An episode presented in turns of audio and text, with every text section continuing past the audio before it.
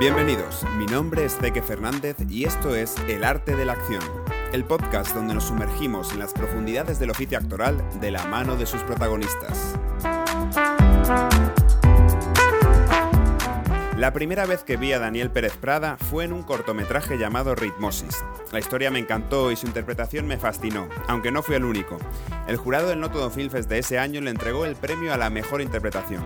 Ese no iba a ser su último premio ni la última vez que yo lo iba a ver en pantalla. Al contrario, desde ese instante me daba la sensación que cada vez lo veía en más y más proyectos con cada vez mayor protagonismo y moviéndose con gran cintura entre la comedia y el drama. En mi opinión, esta charla no tiene desperdicio.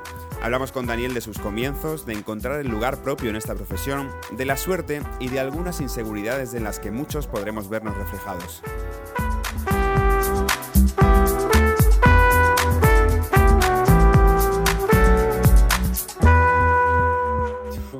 No sé cuándo me picó el gusanillo, si vamos a eso. Eh, me recuerdo siempre de pequeño con una cámara de vídeo, ¿no? Siempre que alguien había que tenía una cámara de vídeo, se lo puedes preguntar a mi novia, que esto le hace mucha gracia cuando le pongo vídeos familiares de cuando éramos pequeños, de cuando era yo pequeño, dice que era un niño insoportable, porque es verdad que yo veía una cámara de vídeo en una boda, en un viaje que hiciéramos, en cualquier sitio, y él está todo el rato constantemente haciendo, haciendo el, el, payaso delante de la cámara. Me llamaba la atención las cámaras, siempre me han llamado la atención. Veía muchas películas de pequeño, vivía inmerso en el mundo de las películas y, y se me quedó, se me quedó. Así que en cuanto a la vocación, yo siempre digo que soy actor por equivocación, para quitarle un poco de peso. Pero siempre me llamó la interpretación, siempre me llamó ser actor ser actor. Lo primero que quise es ser actor, luego ya la interpretación la descubres después, ¿no? El mundo de la interpretación y qué es realmente ser un actor. Todavía me lo estoy preguntando. Pues tus padres, tu familia, ¿cómo se tomaron esta vocación? Porque ellos son, son... Tu padre, por ejemplo, es músico, ¿no? No sé si tu madre tiene algo que ver con lo artístico, pero ellos son músicos más que actores. Exacto, mi, mi, mi, mi, padre es músico y mi madre, bueno, pues era, pues, pues estaba con un músico. Entonces, eh, siempre han sido, me han dejado hacer, la verdad es que he tenido una suerte también por ser hijo único, que supuesto, eh, supongo que me lo he llevado yo todo, lo bueno y lo malo. Y siempre me han respetado las decisiones que he ido tomando y por supuesto no es raro para ellos tener un hijo que, que le diga que mamá quiere ser, quiero ser artista, ¿no? No les, no les suena raro, no les suena ajeno saben que se puede vivir de eso, saben que no es un mundo aparte, ni un mundo de, de, gente, que, que, también a veces parece que lo es, pero no es un mundo de muertos de hambre, ¿no? Se puede, espera, que esto, se puede vivir de eso. Y sobre todo, que siendo ya adulto me han respetado la decisión y bueno, cuando dije que quería... Me acuerdo mi madre, ¿no? Yo con veintipico años le dije, mamá, yo estudio comunicación audiovisual, pero yo no quiero hacer producción, no valgo para esto, yo quiero intentarlo, ser actor. Y me, me dijo, vale, inténtalo, pero que sepas que nadie te va a llamar para ser actor. Entonces, ahí es cuando me puse las pilas de verdad y me profesionalicé, entre comillas. Además, o sea, creo que tu, tu madre precisamente tuvo que ver antes. Tuviste, tuviste una experiencia primera, ¿no? Como actor a los 15 por ahí, una experiencia importante y ella fue la que te llamó a clase incluso o al colegio a decir, oye, que, que tienes que hacer esto. Exacto, exacto. Bueno, ella me, yo tuve un casting pues el primer casting que hice en mi vida, que yo creía que se iba a quedar en la anécdota de haber hecho un casting para una película para hacer del hijo de Verónica Forqué. Esto fue en el año 1996. ¿Cómo llegaste a ese casting? Porque digo, de la nada de repente o lo viste en un anuncio, ¿cómo fue que llega? Al casting realmente llegué, bueno, no, no, llegué por enchufe, porque al fin y al cabo un casting no se llega por enchufe, pero sí que mi padre, a través de la oficina del artista con el que estaba entonces, se enteró que estaban haciendo un casting para una película para hacer de hijo de Verónica Forqué, para un personaje que era, sería el hijo de Verónica Forqué. En la primera película de Joaquín Oristrel, que era un guionista por aquel entonces reputadísimo, hacían las mejores comedias de, los 90 del cine español. Eh, hice el casting junto a otros tantos chavales, eh, fui pasando niveles o fui pasando de, de prueba en prueba, llegué a la tercera, que era la final, que no sé cuántos había junto a mí, y al final me cogieron. Y recuerdo que la que me dijo que me habían cogido fue mi madre porque me llamó un día al colegio y, y yo, lo, yo lo único que le dije fue, vale, mamá, yo hago la película, pero me quiero ir de campamento en verano. Pero claro, luego ni me fui de campamento, lógicamente, ni nada, ¿no? Pero fíjate qué mundo el mío, ¿no? Sí, sí, vale, diles que sí, pero que yo me voy de campamento.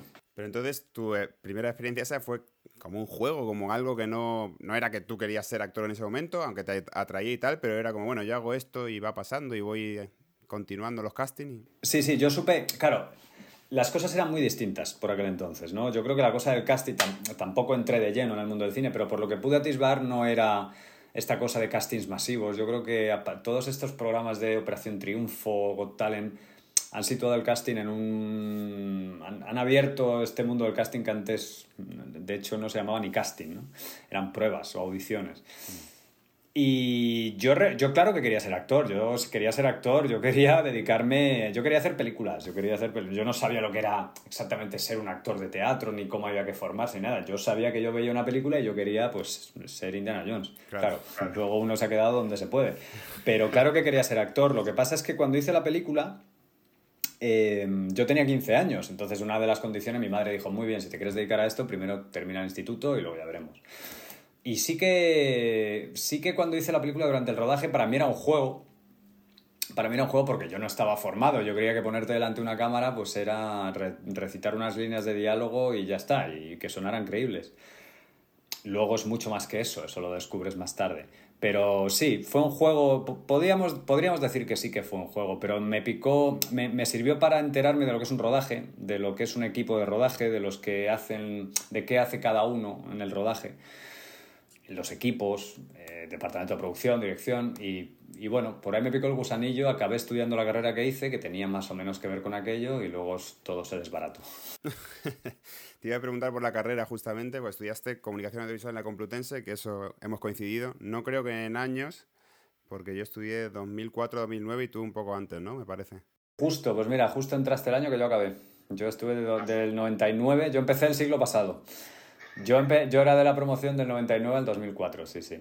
Pues, ¿qué te voy a contar? Em, ¿Te ayudó en algo como actor eso, esa carrera? ¿O sientes que perdiste el tiempo que hubieras estudiado interpretación mejor en una... ¿Cómo es tu relación con eso? Yo, por lo que veo a mi alrededor, en los compañeros de profesión que sí que estudiaron, no estudiaron una carrera, sí que se dedicaron al, arte dramático, pues Cristina Rota o Coraza, o se metieron a sus 18 19 años a estudiar arte dramático per se, em, sí que veo que, hay, que, es un mundo que tan endogámico que, que a mí no me hubiera venido bien. Quiero decir, estoy muy orgulloso de la decisión que tomé porque para mí los amigos que me siguen rodeando a día de hoy, con, con los que me sigo juntando mayormente, son, son los amigos que hice en la facultad. Eh, también los de Getafe de toda la vida y nuevos amigos que vas conociendo, pero básicamente son mis amigos de la facultad. Creo que la universidad es un mundo aparte y, y no me ha servido de nada. De verdad, tú sabes lo que es comunicación audiovisual, son cinco años. Cinco años no, no pienso que sean tirados a la basura, pero que es una carrera que se puede hacer primero en tres años perfectamente. Pero también creo que lo que te, lo que te otorga una facultad, una universidad, es un mundo de amistades o un mundo nuevo de gente y de conversación y de vivencias que no es comparable. Y si lo comparo con los compañeros de profesión que sí que hicieron arte dramático, veo que ahora están rodeados mayormente por actores. Cuando digo que es un mundo endogámico, veo que sus, los amigos, sus amigos son básicamente un círculo de actores soy actor, quiero decir, huelga decir que no, no tengo ninguna opinión en contra de los actores, pero sí que es un mundo endogámico y lo veo desde fuera y hay gente que lo, de mi alrededor, que mucha, que no se dedica a esto y que, bueno, que me sirve para tener un poco de distancia con mi propia profesión y mi propio gremio. Y eso creo que me viene bien y creo que también me vino bien estudiar otra cosa. ¿Que me arrepiento de no haber estudiado arte dramático? Puede que sí. Me hubiera gustado saber lo que es una carrera de arte dramático. Me hubiera ahorrado años, me hubiera ahorrado tiempo mm, si me hubiera puesto las pilas antes. También me hubiera perdido otras cosas, porque puedo decir que entre los 19 y 20 años y los 26 me dediqué un poco a vivir la vida, vivir la vida loca. No me arrepiento, nunca he sido, no, nunca he sido un cabeza loca, nunca he sido un irresponsable, pero bueno, sí que podría haber empleado mejor el tiempo. Ahora, mm, he hecho la vista atrás y me miro a día de hoy y pienso que tampoco me ha ido mal y que no me puedo quejar. Así que no, no, de, eso vamos a, hablar un poco más. Pero en esto de, la formación, yo a veces pienso que justo la carrera de comunicación, a veces comparado con otros actores, que ya te sirve para ver el mundo que hay detrás de cámara y no solo lo que hay delante. Y que a veces te das cuenta de lo que es estar en un rodaje y que los tiempos, porque no te agobias esperando porque sabes lo que hay ¿Por qué hay que esperar tanto? ¿Por qué de repente le das importancia a otras cosas que igual si solo eres actor y solo dices, no, pues si es que esto es así, ¿por qué la gente tarda tanto? Y, a respetar también al, resto del equipo, eh, saber cuáles son los tiempos de cada uno, las necesidades y, y, el, respetar el trabajo de cada departamento y darte cuenta de que, joder, yo me acuerdo al principio eh, cuando estaba, te estoy hablando hace a lo mejor 10 años, ¿no? Cuando estaba haciendo sobre todo publis y rodajes de publi y tal, yo, me, yo llego a un rodaje y me quiero llevar bien con todo el mundo, también es mi carácter. Ah. Pero me gusta un rodaje, me gusta, es el sitio donde más a gusto estoy. Hablo del rodaje por no decirte una obra de teatro, pero creo que lo que más he hecho son trabajos de cámara. Entonces puedo decir que un rodaje yo estoy como en casa, estoy como el que va a la oficina queriendo dedicarse mucho a ese trabajo de oficina. Respeto mucho la labor de cada departamento y me lo paso bien con cada departamento y aprendo de cada departamento, porque me gusta el mundo del cine como tal, me gusta el mundo de hacer películas como algo casi más que artístico, casi artesanal también. Y creo que es importante lo que dices, creo que la carrera te da perspectiva de, lo que es hacer una película y lo que es un rodaje, y que, y que la cosa no empieza cuando tú te pones en tu marca o cuando llegas a la sala de maquillaje y se acaba cuando tú te vas a casa en coche o te llevan en coche, sino que hay mucha más gente que, se, que está trabajando antes de que tú llegues y que se queda trabajando después, incluso meses después. Y eso está bien. Creo que te, no sé, tener conciencia del trabajo en equipo creo que es importante, la verdad. Has tenido formación, como dices, larga de dedicar una carrera, pero sí has hecho cosas de formación, ¿no? Yo por lo menos sé que en la central también has... Con Macarena, creo, eso es lo que vi, que además yo también hice un curso con ella, que ya no está entre nosotros, pero esa, ¿has tenido alguna formación, digamos, más corta, así, que te ha servido también? Sí, sí, no, sí, sí, desde luego, claro. No creo que te puedas dedicar a esto sin, o por lo menos permanecer en este mundo sin un poquito de, formación. Y sí, yo la he tenido, bueno, me he hecho millones de seminarios. Yo empecé, pues curiosamente estuve dos años en el grupo de teatro de la facultad, que tampoco me sirvió para nada, pero bueno, oye, hacíamos teatro clásico, mucho teatro griego, el profesor no me acuerdo el nombre, pero bueno, me acuerdo que era muy entregado y, era muy pasional y, y estaba bien aquel grupo de la facultad. Em, luego, después de eso, sí que es cuando estuve esos tres años que primero me fui a México eh, con una beca a estudiar allí también cine, cine documental.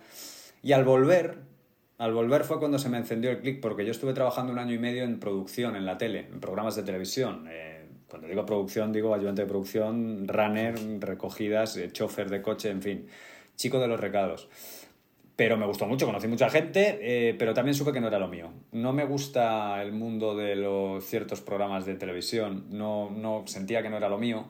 No me gusta manejar dinero o, que, o, de, o tener que hacer repartos de dinero como tienen que hacer la gente de producción, que creo que, bueno, pues el que le guste, pues oye, hay que se dedique, pero yo ni me gusta ni valgo para eso, no lo paso mal. Y en esa época justo me, me, cambié, me vine, me fui a vivir, me fui a vivir a Madrid, me vine a vivir a Madrid, yo soy de Getafe, eh, emigré del nido y me, uno de mis compañeros de piso era Raúl Arevalo. Y justo Raúl Arevalo estaba empezando a ser Raúl Arevalo en aquella época. Y claro, Raúl y yo habíamos hecho un corto hace un par de años cuando yo estaba en la facultad. Y, y viéndole trabajar y viendo cómo le iba a él, yo decía, joder, claro, es que te puedes dedicar a esto. O sea, me daba cierta envidia, por qué no decirle, ¿no? Lo que le estaba pasando a Raúl. Y dije, hostia, lo voy a intentar. Porque yo siempre había, siempre había tenido relación con el mundo de la interpretación, había hecho mis cortos mientras estaba en la facultad, la película, luego Joaquín Oristrela, a los dos años de hacer esa primera que te he dicho, pues me dio un papel en la segunda película que, que hizo, que fue Novios. Entonces siempre había ido haciendo cosas de actor, hasta que me di cuenta de que si querías ser actor tenías que currártelo un poco, claro. Nadie te iba a llamar para ser actor, como dijo mi madre. Y fue viviendo con Raúl cuando me, se me despertó realmente el clic. Me fui de la producción de la tele y, y desde entonces, bueno, pues han pasado 13 años y bueno, muy poquito a poco y muy pantalla a pantalla, pero parece que por lo menos estoy logrando pagarme la hipoteca con eso. Que es mucho en este, en este tiempo que vivimos, es mucho, pero una cosa la que me gusta de, de tu carrera vista desde fuera es eso, como que ha sido muy currante y, poco a poco y estás llegando muy, muy lejos. Yo te conocí, no sé si te lo dije en el mensaje, pero con Ritmosis, la primera vez que te vi en mi vida con ese corto. Aparte que te dieron el premio ¿no? a Mejor Actor en el Noto Film Fest de ese, de ese año, pero digo, la, era muy original la propuesta y quería preguntarte un poco por ese personaje que un poco a mí me marcó y me hizo quedarme con tu cara y ya luego te empecé a ver, a ver en otras cosas. Eh, ¿Cómo fue crear ese personaje. Siempre le estaré agradecidos. Esto básicamente no. Yo. ¿Para qué te voy a engañar? Me gusté. En ese corto me gusté y me hice gracia. No siempre me gusto y por supuesto no siempre me hago gracia. Pero en ese corto es verdad que dije, bueno, pues oye, pues, pues, pues he dado ahí en la teclita. Pero siempre le estaré agradecido a los que realmente tuvieron la idea, porque me parece que la, que la idea lo es todo. Es decir, yo solo puse el cuerpo y los movimientos, pero la idea me hizo tanta gracia. Creo que luché tan a favor de la idea y que la idea me pareció tan genial en el sentido literal de la palabra genial, de, genios, eh, que, que así salió.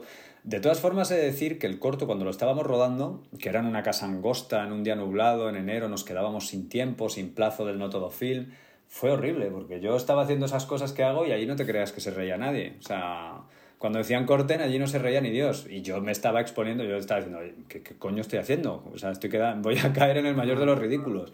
Y al final parece que funcionó. Pero básicamente, tengo que decir que Adrián Ramos y Oriol Segarra, que son los directores, que fueron los que me llamaron por recomendación de un amigo, que se dedica al sonido, pues, pues fueron los que tuvieron esa brillante idea. Me jode ser yo el que se haya quedado con la gloria de Ritmosis, porque creo realmente que la gloria les pertenece a ellos. Y lo digo de corazón, son buenos amigos y les admiro profundamente. Pero cuando alguien me dice, joder, Ritmosis, digo, estos cabrones que, que no, no aprovecharon el tirón que tuvo el corto para, ¿no? Para pues ahí están, siguen currando y se dedican a esto y son unos genios, pero joder, yo creo que, les podría haber venido a ellos también como a mí. El, rodaje ya dices que fue, que fue duro, pero imagino que repetir las escenas, los movimientos de tirar café, de estas cosas. Además, tú, la otra actriz, que ahora no me acuerdo el nombre, pero que también lo hace muy bien y creo que su contrapunto hace que... Lo que pasa con ese corto que tampoco tú no estás como haciendo una comedia, o sea, quien lo ve es comedia, pero tú estás muy sufriendo mucho por lo que te está pasando y eso creo que es lo que hace que funcione más.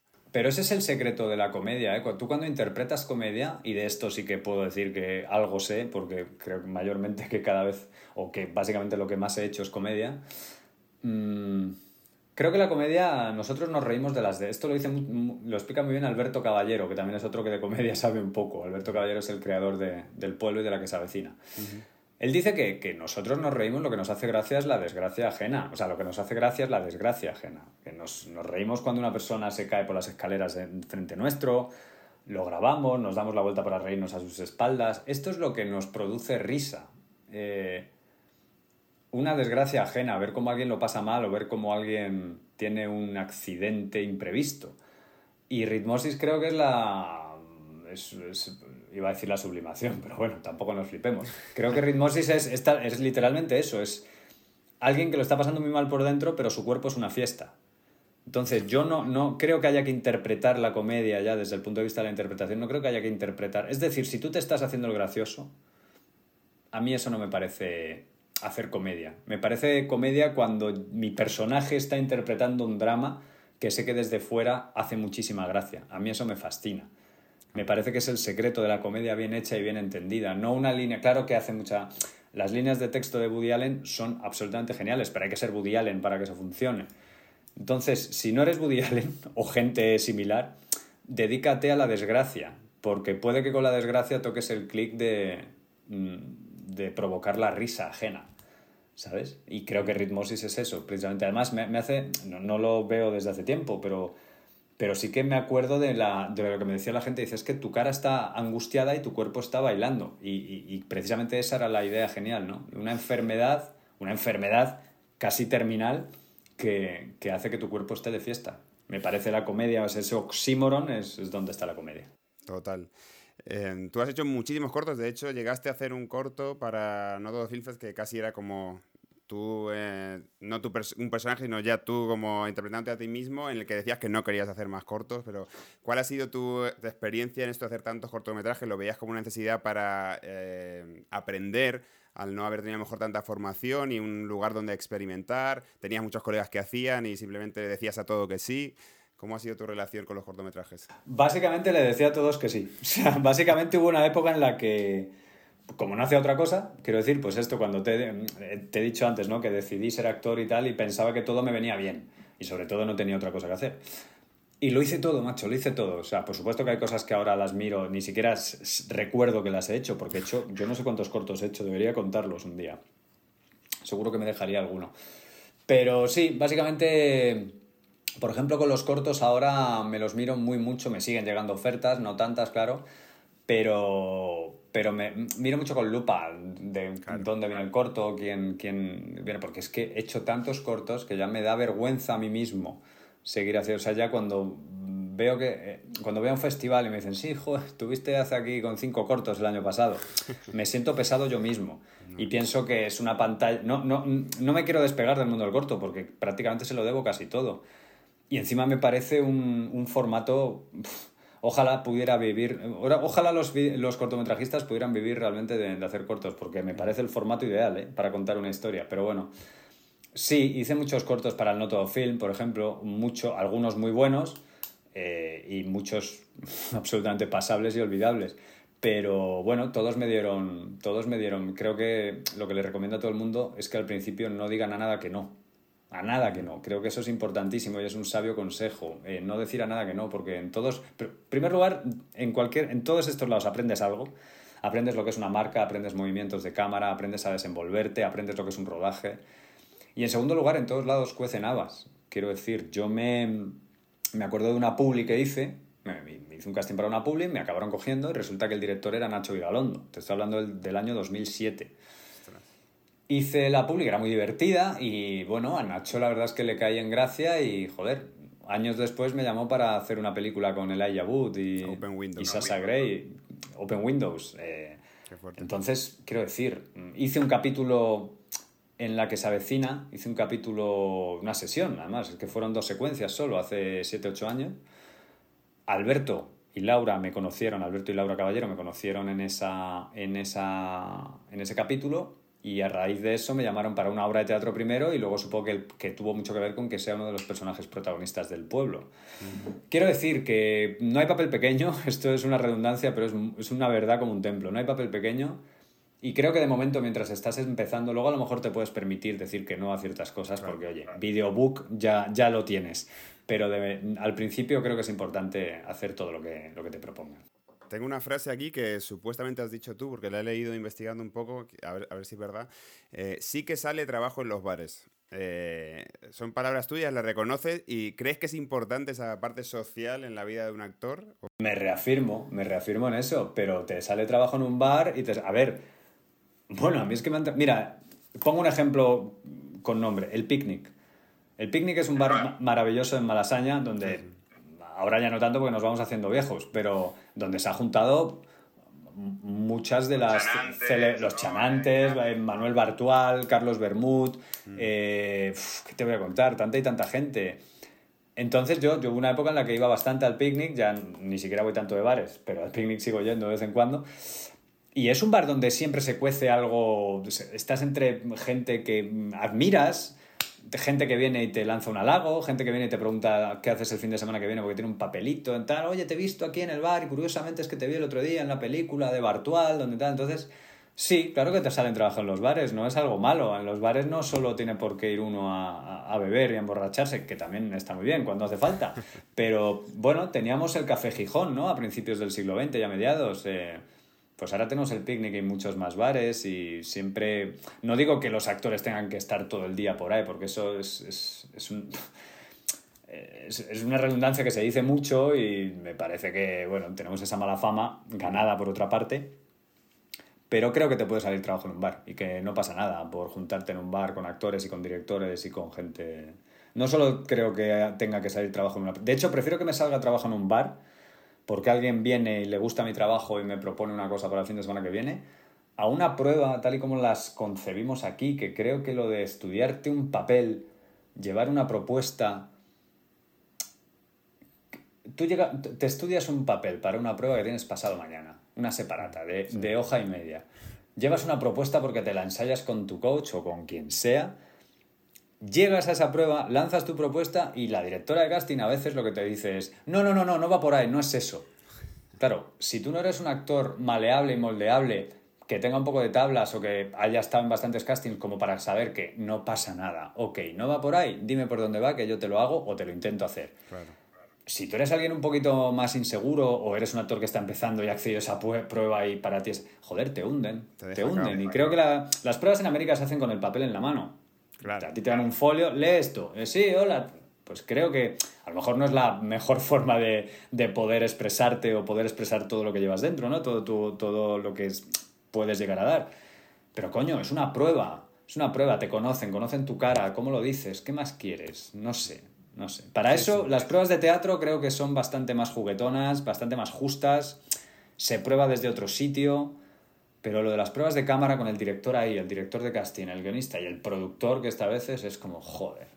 Parece que tienes que demostrarles algo. Sí, sí, sí, totalmente de acuerdo. Justamente me, da, me un poco pie a preguntarte cómo haces tú para preparar una escena cuando te pasa algo así, ya sea una prueba o incluso algo que estás rodando, porque dices, bueno, me da pasa en la secuencia, desde dónde la empiezas a trabajar, de leerla varias veces o cómo construir un personaje, cómo es tu, tu técnica, que me interesa sobre todo porque a lo mejor tú no tienes algo tan académico y ha sido un poco intuitivo o tienes otra forma, me interesa mucho. Puedo decir que soy más intuitivo, pero por mis propias carencias. Es decir, yo admiro mucho a compañeros que, que son capaces de sacar tanto. Generalmente cuando me preparo una prueba, por ejemplo, siempre pido ayuda. Pido mucha ayuda, generalmente como me mandan pruebas de comedia, pues cuando es comedia solicito ayuda a Inés de León, que es una directora que me conoce muy muy bien y sabe muchísimo, es una gran sabia de comedia y siempre recurro a ella. Y mm, respecto a lo de cuando estoy rodando, bueno, pues sí, soy, soy más intuitivo que otros compañeros. Me da envidia a los compañeros que son capaces de hacer esos análisis de texto, eso, sacar tanto. Hombre, es verdad que cada vez vas inventándote más cosas. Pero generalmente trabajo mucho por imitación. Siempre que veo, me leo una separata, un papel, mira, hoy me estaba estudiando una cosa que me ha salido para una serie, una cosa pequeñita. Y estaba pensando en una persona, ¿no? Digo, oh, esto se me recuerda a tal persona y tal, podía llevarlo por ahí, porque siempre que me leo algo, trato de imaginar gente que yo haya conocido, que me haya. Que, se pueda parecer a eso, o que tenga elementos o, algún ingrediente que pueda, que pueda conformar este personaje. Eh, no es suficiente, claro. Tienes que llegar ahí, ver quiénes son tus compañeros, hablarlo con el director, son muchas cosas, pero básicamente creo que la imitación me funciona.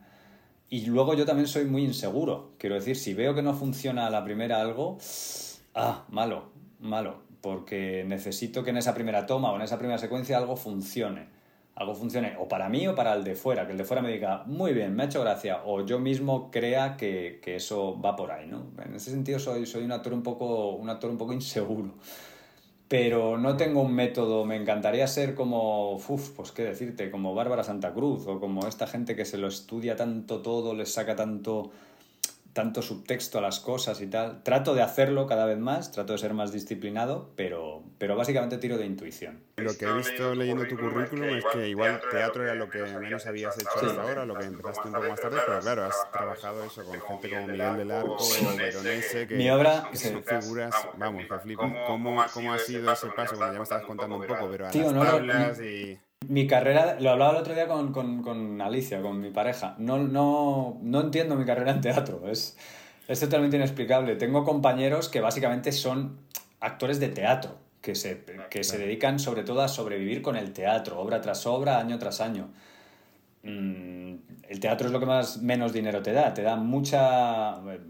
te reconforta mucho como actor y te pone delante de un público y de unas risas o de unos aplausos o de unos abucheos pero es lo que menos dinero te da, ¿no? Comparado con el audiovisual. Entonces, para mí lo ideal es siempre estar haciendo o películas o series, pero siempre, siempre, siempre, esto se lo digo a mi repre, siempre, si puedo hacer teatro, hacer teatro.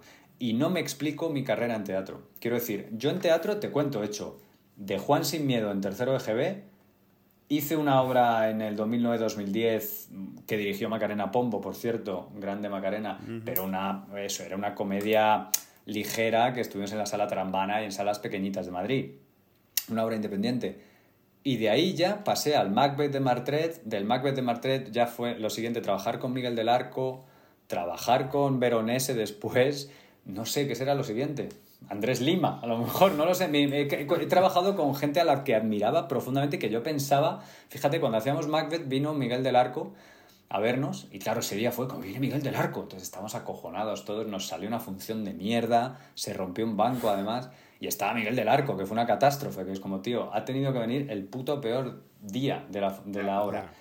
Pues fíjate, ¿no? Tres años después me llamó para la función por hacer, luego me llamó para la casa, la, la noche de las tríbadas, luego con Veronese es inexplicable. He hecho, hice mucho microteatro también, que se me ha olvidado decirlo. Tuve dos años que también básicamente hacía cortos y microteatro. Durante, durante, los años de la crisis, es verdad que la gente... Me acuerdo de esa época con cierta nostalgia, porque era una época en la que conocí mucha gente, en la que trabajamos mucho, hicimos muchas películas low cost, muchos cortos, sin presupuesto, lógicamente, mucho microteatro, pero mm, la gente bullía, me acuerdo, no sé, me, la recuerdo como una época en la que yo tenía muchísima energía, probablemente ahora no tendría esa energía para estar todos los días, cada día en una cosa, lo echo de menos. Justo con esto que has hablado de la crisis, si en, en algún momento habías pensado hacer algo fuera o se te te ha dado por ahí? ¿Has pensado en, no sé, con el tema de inglés y eso, si tienes ganas o no te apetece para nada? Mi inglés es, digamos, bastante aceptable, pero no soy bilingüe ni por asomo, ni tendría que currármelo mucho para trabajar en inglés. Pero es que no te creas que, evidentemente, claro que sí, claro que me gustaría trabajar o una producción internacional o que venga aquí Woody Allen a San Sebastián y me coja para un papel secundario, claro, claro que me hubiera gustado. Pero mm, creo que no es mi prioridad. Mi prioridad creo que cada vez voy cumpliendo años, voy a cumplir 40.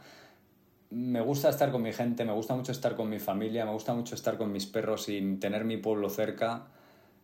Por supuesto que quiero seguir conociendo el mundo, creo que he viajado nunca es lo suficiente, que me faltan muchísimos sitios y muchísimas cosas por ver y descubrir, pero creo que no me interesa una carrera si vamos a eso, esto de las carreras internacionales o salir y trabajar fuera, por supuesto que me gustaría, pero no voy a desviar mis esfuerzos en, eso. Admiro a los compañeros que dicen, yo me voy a Los Ángeles porque quiero trabajar fuera o a México porque aquí no hay trabajo y tal, tal, tal.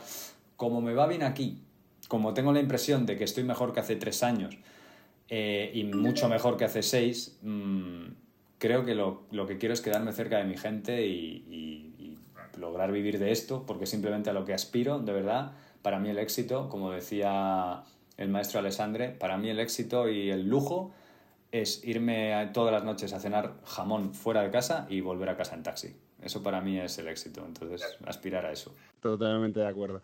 ¿Te acuerdas alguna escena en película o serie que haya sido muy difícil de rodar para ti, por lo que sea?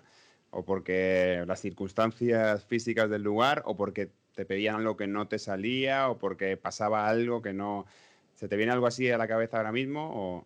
Sí, me acuerdo de una, eh, una, serie que se llamaba Olmos y Robles, hace cinco años que, la, que se grabó. Eh, y me acuerdo que yo interpretaba a un cura, en un papel también medio pequeño, pero tenía una muerte, o sea, me mataban, como siempre, porque hubo una época en la que me mataban todo el rato. Y, y la, escena en la que me mataban era una escena con bastante enjundia y era en una iglesia además y la, secuencia molaba mucho. El director era Rafa Parbús y, y recuerdo que me la curré y nos estuvimos... Me gustó hacer esa secuencia porque creo que era... Me gustaba el diálogo. Es decir, era un personaje que sabía que iba a morir y eso no me había pasado nunca. Me mataban, a mí me pegaban un tiro por la espalda o me machacaban la cabeza y ya estaba muerto. Pero en esta yo pedía un cigarro a la persona que me iba a matar, que era una, una tipa, una sicaria con una pistola. Y me acuerdo que la escena me, me gustó, me pareció difícil, me, me, un reto, ¿no? Enfrentarte a la, la serenidad de un cura que sabe que va a morir porque le van a pegar un tiro en la cabeza y todavía mantenía cierta ironía. ¿Cómo llevas los altibajos de esta profesión? Aunque por lo que tú comentas, tu carrera ha ido como despacio, pero progresiva y, bastante continuada. Tengo el miedo siempre de, como los últimos tres años, tres, cuatro años han sido bonitos, bonitos en el sentido de he acabado una serie y enseguida he empezado una obra de teatro, he empezado una obra de teatro y mientras la estoy haciendo me ha salido una peli. Siempre no he estado muchos meses en paro o mucho tiempo en paro en los últimos cinco años y eso me anima bastante. Pienso que es importante sentir que das pasos hacia adelante, no hacia atrás, pero sé que antes o después vas a dar pasos atrás.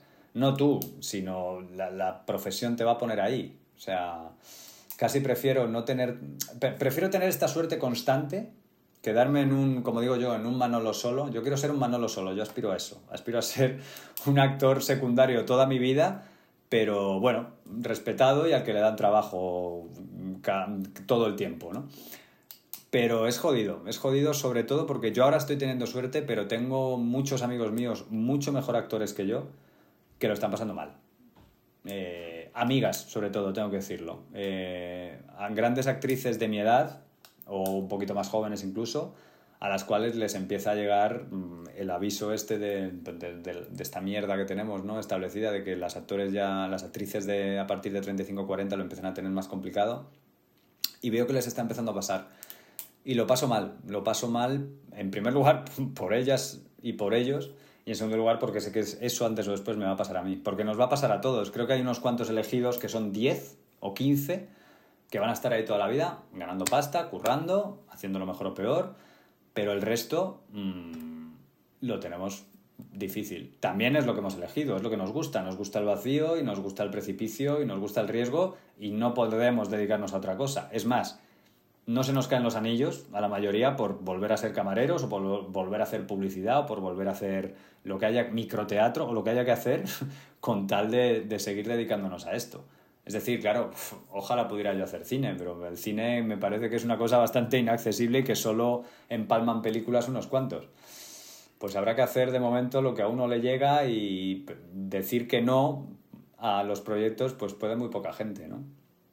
¿Tú, eres consciente en algún momento de tu carrera que dijeras eh, esto que has dicho de Manolo solo y tal, pero que lo has dicho así como con humor, pero en, el sentido de mi perfil es este, va a ir por aquí, o porque a veces como que un actor dice, no, yo quiero hacer todos los papeles y ojalá, claro, pues como Robert De Niro me llamen para hacer de viejo, de, de joven, hacer engordar no sé cuántos kilos, como que es, porque lo puedo hacer todo. Pero igual lo que tú, y algo que yo veo ahora mucho en la profesión, los que estamos empezando y tal, es como, no, pues tu perfil, tienes que definir tu perfil, porque si no, porque es que, por lo menos para entrar, ¿no? Para meter la puerta y luego igual, si ya estás ahí un poco, pues te dejan moverte un poco, pero tú sentiste en algún momento, yo tengo que aspirar a, los papeles secundarios o al colega del prota o eso, o no, es algo que... Sí, han sido un poco, ha, sido, ha ido un poco de la mano, quiero decir, mi propia carrera... Mmm, pues los únicos momentos en los que he protagonizado algo han sido cortometrajes. ¿No? O, obras de microteatro. En cuanto sabes de qué va la industria y tal, eh, es decir, no me peleo mucho con el hecho, que es un hecho, de que los protagonistas tengan que ser siempre, tengan que tener más followers y tengan que ser mucho más guapos y tengan que ser más conocidos que tú. No me peleo con eso porque eso es así y no se puede negar. Entonces, sí, claro, claro. Hombre, también tengo un perfil yo de que hay un momento en que me están dando personajes o bien patéticos, personajes que rozan el patetismo, ¿no? Que van por ahí, con esa línea, o bien personajes que caen muy tiernos o muy patéticos, o de patéticos caen tiernos, o personajes que caen muy mal y villanos muy... Pues me acuerdo en La Zona, ¿no? Que yo hacía de pederasta, o en El Ministerio del Tiempo, que hacía de un tipo también muy cínico, ahora muy recientemente, o en Gran Hotel, que hacía de un tipo que no cayó nada bien tampoco. Entonces veo que juego entre esos dos, basculo entre esos, esos dos perfiles y también lo vas jugando. Cuando tú ves que funcionas en algo, en que te van encajando en algo, primero lo juegas, porque sabes que te va a dar trabajo. Y luego tratas de romperlo un poco. Por ejemplo, a día de hoy, si me llegan una propuesta o un casting para una cosa que ya me recuerda a dos o tres cosas que he hecho con anterioridad, digo, joder, bueno, venga, vale, a ver si lo llevo por otro lado. Que encantado, ¿eh? que digo, vuelvo a repetir, lo primero es que te trabajo y pagar la hipoteca. Pero sí, creo que hay que utilizar, creo que hay que ser consciente del papel que puedes desempeñar. Y luego ya el resto vendrá solo. Quiero decir, a ti que te llamen. Lo primero es que te llamen y conseguir que se fijen en ti por algo en concreto. Si lo puedes explotar, bien, explótalo hasta que tú mismo te aburras de explotarlo. Y si te has aburrido y, en, y tu situación laboral o tu situación como actor te permite luchar contra eso y buscar otras cosas, pues adelante. Me parecen bien las dos opciones, quiero decir.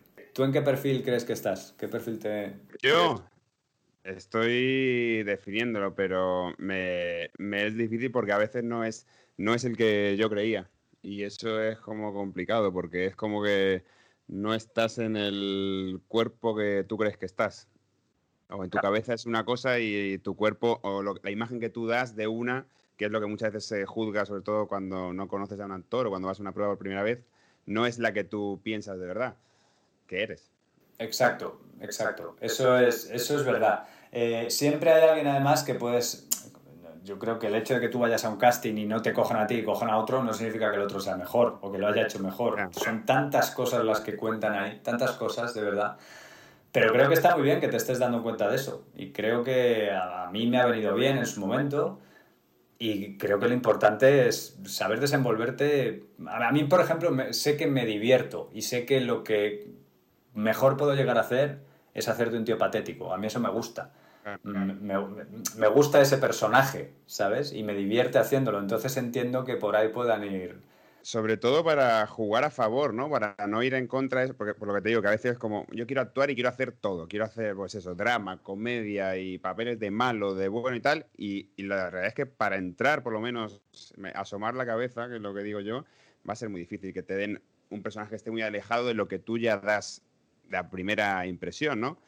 Entonces, reconciliarse con eso y decir, pues mira, igual yo tengo que jugar a favor de esto y ser el mejor en las tres cosas que puedo dar para empezar. Luego, si ya me dejan lo que dices tú, si ya te llaman, pues ahí ya sí. Si, tú ves que estás en una posición de poder romper con eso y de poder decir, pues ahora voy a decir que no a tal, pero como ni tú ni yo estamos en esa situación, en esa posición de momento, pues para adelante, para adelante con lo que nos venga bien. A mí que me encasillen, o sea, quiero decir, de primero lo que pienso es que si me va a pagar la hipoteca, que me encasillen. Luego ya vendrán las depresiones porque al final no he conseguido hacer de Indiana Jones o del, o del tío protagonista que se va con, con, con ella de vacaciones, pero bueno, eso ya es otro tema. Bueno, las dos primeras preguntas que tengo, la, la, la primera es si alguna vez se te pasó por la cabeza tirar la toalla en esto, es decir, me dedico a otra cosa. Y lo último es una más típica que es un consejo. Ah, creo que no. Creo que no. Pero creo que no porque no. Siempre me he visto dedicándome a esto de mayor. Siempre he sabido de alguna forma que. A lo mejor es por la seguridad de, haber visto a mi padre que le ha ido bien en el mundo de la, de la música y que se puede vivir de esto. También es verdad que he tenido ayuda de mis padres cuando me ha ido mal, quiero decir, hace 15, 20 años cuando a mí no tal, pues oye, sabes que tienes un respaldo, que eso también supongo que hace mucho. Pero es que no me veo dedicándome a otra cosa, que No, no creo que haga nada bien. Soy un gran torpe en la vida, ni siquiera sé si soy buen actor, creo que soy un actor resolutivo, que doy el pego, pero lo digo honestamente, ¿eh? no, es falsa, no es falsa modestia. Mm, creo que he conseguido colarme en este mundo, que he alcanzado cierto hueco o cierta posición, me quiero quedar ahí, porque, es decir, yo firmo a día de hoy quedarme donde estoy y no pasar a más, o, porque estoy muy a gusto como estoy, no necesito más, de verdad. Pero tirar la toalla, hostia, claro, es que de momento no me he enfrentado al abismo de estar un año entero sin trabajo. Por eso veo a gente que está a mi alrededor y a gente muy cercana que lleva un año y medio sin trabajar en nada más que dos sesiones, a lo mejor en una serie y me pregunto, ¿qué haría yo en esa situación? Pues supongo que me buscaría cualquier cosa momentánea o, o temporal que me permitiera ganar algo de dinero o mantenerme, pero seguir en esto, seguir en esto. No, no, es que no creo que podamos tirar la toalla. De verdad, pienso que la, han tirado unos pocos que han tenido la valentía de decir, yo no puedo estar esperando, ni puedo estar de seminarios, ni tal, me, me dedico, ¿sabes? Eso es, es una opción de gente muy inquieta que, bueno, que realmente dice, no estoy dispuesta a esperar ni media. Pero a mí me merece la pena esperar porque creo que no valgo para otra cosa. No podría dedicarme de repente a, a las finanzas eh, o, a, otro tipo de historia o, a, o ni siquiera cambiar una bombilla, de verdad. En la vida me daría un vuelco importante, no sé. No sabría, que, no sabría por dónde empezar, tendría que reinventarme demasiado. Y consejos, consejos. Eh, pues bueno, creo que ya he dado los más importantes. Creo que para la gente que... No, tampoco creo que yo pueda dar consejos porque todavía necesito muchos. Pero, y además pienso que estoy todavía ahí en la mitad de mi carrera o la mitad de la vida y que dar consejos tienen que darse con cierta sabiduría que yo no creo que los posea. Pero sí, creo que hay algo claro que es no decir que no a nada cuando estás empezando. Tirarte a la piscina con todo, de verdad. Y todo lo que te propongan, si no tienes nada mejor que hacer y si no te van a obligar a estar desnudo mientras no te guste desnudarte y rociarte con, con aceite o con mm, chocolate hirviendo por encima, pues creo que merece la pena hacerlo. Merece la pena tirarse a la piscina porque en todos lados cuecen habas. Creo que, creo que esto es importante que, que, se sepa. Y donde tú crees que estás haciendo un corto casero que no va a llegar a nada, pues ese director casero que tiene 19 años y que es un friki, que a ti te parece un friki del cine de ciencia ficción, pues igual dentro de 10 años es un Coldo Serra o es un Paco Plaza o es un Javier Ruiz Caldera que está empezando a hacer pepinos de películas, e igual se acuerda de ti y tal. Entonces creo que esto es una profesión, tú que has estudiado comunicación audiovisual, que en que todos nos damos de la mano y yo, por ejemplo, la gente con la que antes hacía cortos, hace 8 o 10 años, ahora estoy haciendo películas. Te podría decir David Galán Galindo, mm, Adrián Ramos, eh, toda esta gente ahora se dedica a hacer mayormente pelis. Entonces, pues eso. En todos lados y, y hay que hacer de todo.